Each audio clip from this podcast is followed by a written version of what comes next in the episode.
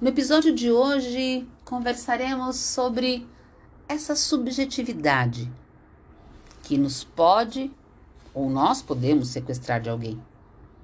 Quem me roubou de mim do livro do padre Fábio de Mello. Sem rodeios, só há dois caminhos. Ou o relacionamento nos fortalece a subjetividade, encaminhando-nos a uma natural partilha do que somos, ou ele nos enclausura nos cativeiros do afeto possessivo, retirando-nos o direito de dispormos de nós mesmos. Nos episódios passados, o que a gente conversou foi sobre o sequestro do corpo. Vimos que o sequestro do corpo se refere primeiramente ao aprisionamento material de uma pessoa. É o corpo que é aprisionado, o corpo matéria, concreto, manuseável. O primeiro passo, portanto, é a condução violenta do corpo ao cativeiro, lugar também material. Depois da pessoa ser exilada do mundo, ela passa a ser vítima de uma violência ainda mais profunda, que vai fragilizando a sua estrutura emocional, psíquica, tornando-se vítima do sequestrador. É claro que essa diferenciação é meramente didática. Ela é usada somente para facilitar a nossa compreensão. Não podemos indicar com precisão em que momento do sequestro a pessoa inicia o seu processo de rendição afetiva. Mesmo porque se pensa aqui a partir de exemplos que são comuns às experiências de pessoas que passaram pela crueldade dessa forma de violência. Há sempre um espaço reservado ao diferente. A pessoa que não viveu o processo que aqui a gente vem conversando. Volto a dizer, a diferenciação que faço agora tem como objetivo apenas um, uma forma didática para a gente compreender melhor o que, que se trata esse sequestro da subjetividade na comparação com o sequestro do corpo. São coisas distintas, mas se a gente olha para a materialização da situação, ela é a mesma coisa. Outro aspecto interessante a ser lembrado é que, em, em alguns casos desses sequestros do corpo, né, o aprisionamento do corpo, a subjetividade consegue ser preservada livre e às vezes não. Às vezes ela também fica aprisionada àquela situação vivida. O Padre Fábio ele fala de uma cena bem linda do filme Um Sonho de Liberdade, quando o personagem principal é submetido ao confinamento da solitária. Um mês depois, ao sair do terrível castigo que lhe foi imposto, alguém o interroga de como foi possível suportar todo aquele tempo de silêncio e solidão. Curiosamente, ele respondeu que se ocupou ouvindo música e que isso ajudou o tempo a passar. Indignado, aquele que o questionara fez questão de recordá-lo de que na solitária não havia aparelho de som e que, portanto, não existia possibilidade alguma de ter música ali. Com um sorriso no rosto, o personagem sabiamente concluiu que não precisava de aparelhos de som para ouvir músicas, pois todas elas já moravam dentro dele. Olha que interessante. A privação externa o levou a recrutar o que já morava em sua alma. As músicas já estavam guardadas ali naquela condição e foram incorporadas, assumidas como parte integrante de seu ser. Não seria a mesma coisa a liberdade?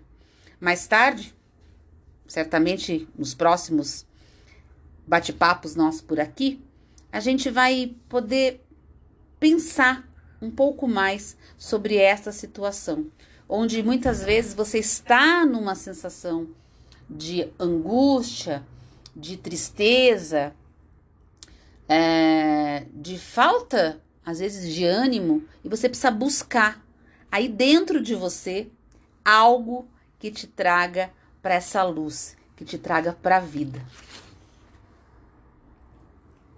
Esse exemplo ele nos ajuda bastante, porque há prisões que são mais que paredes e celas. Elas não são materiais e por isso não há nada que possa concretamente ser quebrado. No confinamento do corpo há um cativeiro localizado que precisa ser aberto.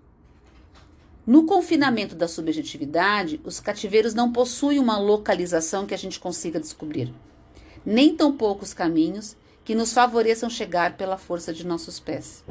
O acesso a esses cativeiros só é possível por meio de outros recursos, o primeiro deles é que a gente precisa ter plena consciência de que existe um desconforto que nós estamos aprisionados a alguma situação. Esse é o passo mais difícil, porque é onde a gente está na dependência daquela situação, daquele cativeiro. O segundo recurso, a gente precisa pedir ajuda. É muito pouco provável que uma prisão afetiva seja quebrada na solidão. A gente precisa de amparo, a gente precisa de colo, a gente precisa de auxílio. É importante lembrar que essa forma de sequestro, o sequestro da subjetividade, ele é muito mais comum do que a gente imagina. Ele trata-se de um fenômeno que a todo momento acontece entre nós. É provável que tenhamos protagonizado ou até mesmo que estejamos protagonizando essa espécie de violência. E ela acontece muito pela nossa imaturidade afetiva, porque é ela que é responsável por a gente se permitir as situações como essas de sequestro. O nosso despreparo humano, ele é fruto dessa estrutura que distancia cada vez mais a nossa maneira de ser, o nosso jeito de ser, de outras questões, porque a gente fala pouco sobre isso. E a gente precisa falar mais, a gente precisa conversar mais. A era tecnológica, ela nos colocou num lugar que se indispõe ao tempo da espera. A gente deixou de ser artesanal. O que eu quero dizer com isso? A gente deixou de esperar as coisas passarem. A gente quer tudo acelerado, quer tudo para ontem, quer tudo para agora. E as relações vêm nesse pacote. Mas a gente tem que lembrar que sem a dinâmica do tempo, do artesanato, daquela coisa com cuidado, do conhecimento que se dá pela força do tempo, desse alinhavo diário que nos permite acessar o outro de maneira respeitosa, sem isso, os nossos relacionamentos podem se tornar um cativeiro. E para que a gente compreenda, para que a gente identifique esses cativeiros, há de se ter uma maturidade emocional, intelectual, para que a gente possa compreender se a gente está ou não está em uma situação de cativeiro.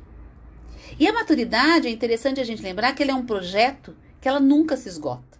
Amadurecer é um verbo que deve perpassar constantemente a dinâmica da nossa existência. É o desejo de que a morte nos encontre em plena conjugação. É a maturidade que nos autoriza o deleite. A integração humana é fundamental para que saibamos estabelecer relações maduras e construtivas. E é por meio dessa maturidade que a gente encaminha a nossa realização como seres humanos. Quando a gente está desintegrado e imaturo, a gente fica privado de se favorecer.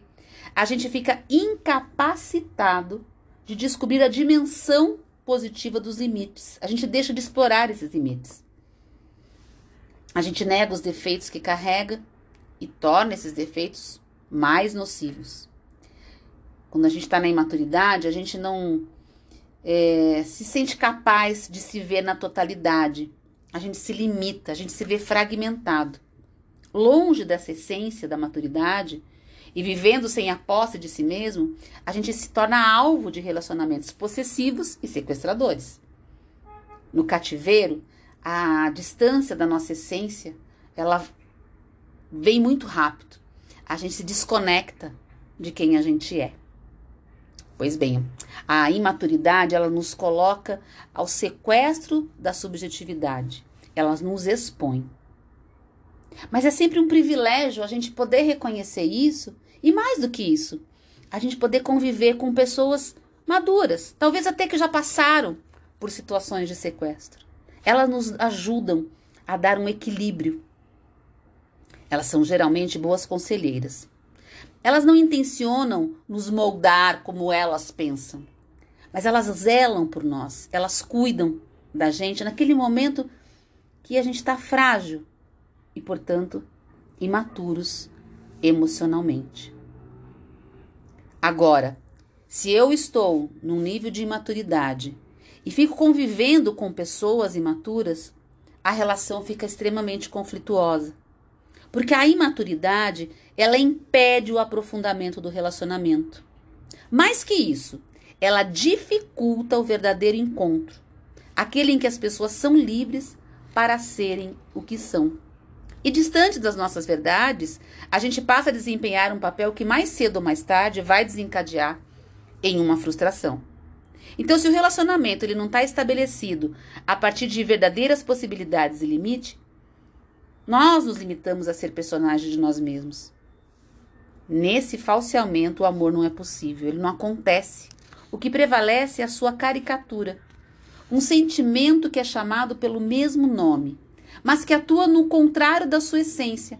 Ao invés do respeito que o amor gera, prevalece um sentimento que autoriza e promove a superficialidade, o descompromisso, a banalização do outro.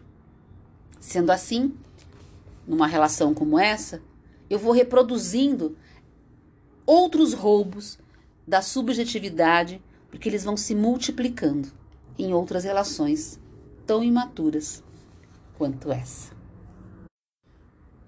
E para fechar o episódio de hoje, vale lembrar que nós vivemos em vários contextos sociais. E o Padre Fábio fala sobre esses contextos: o contexto familiar, o contexto religioso, o contexto profissional, o contexto da amizade e o contexto do amor conjugal.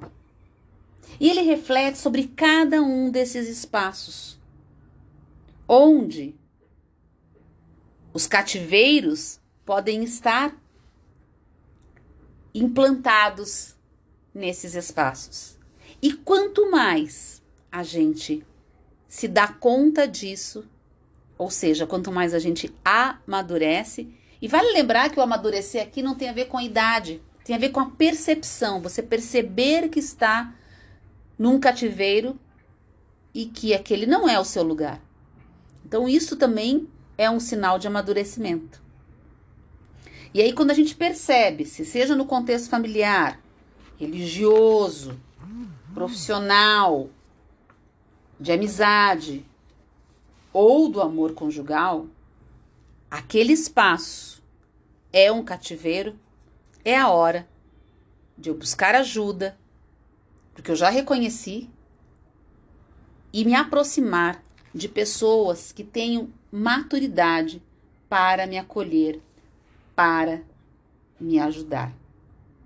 Então, o cativeiro, ele não se encontra só nas relações conjugais seja de namoro, de casamento, não importa qual que é a formatação desse relacionamento.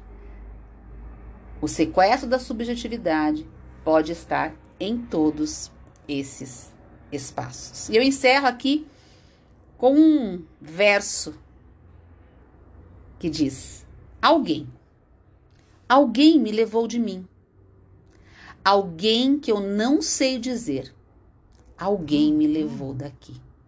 Alguém. Esse nome estranho. Alguém que eu só vi chegar. Alguém que eu não vi partir.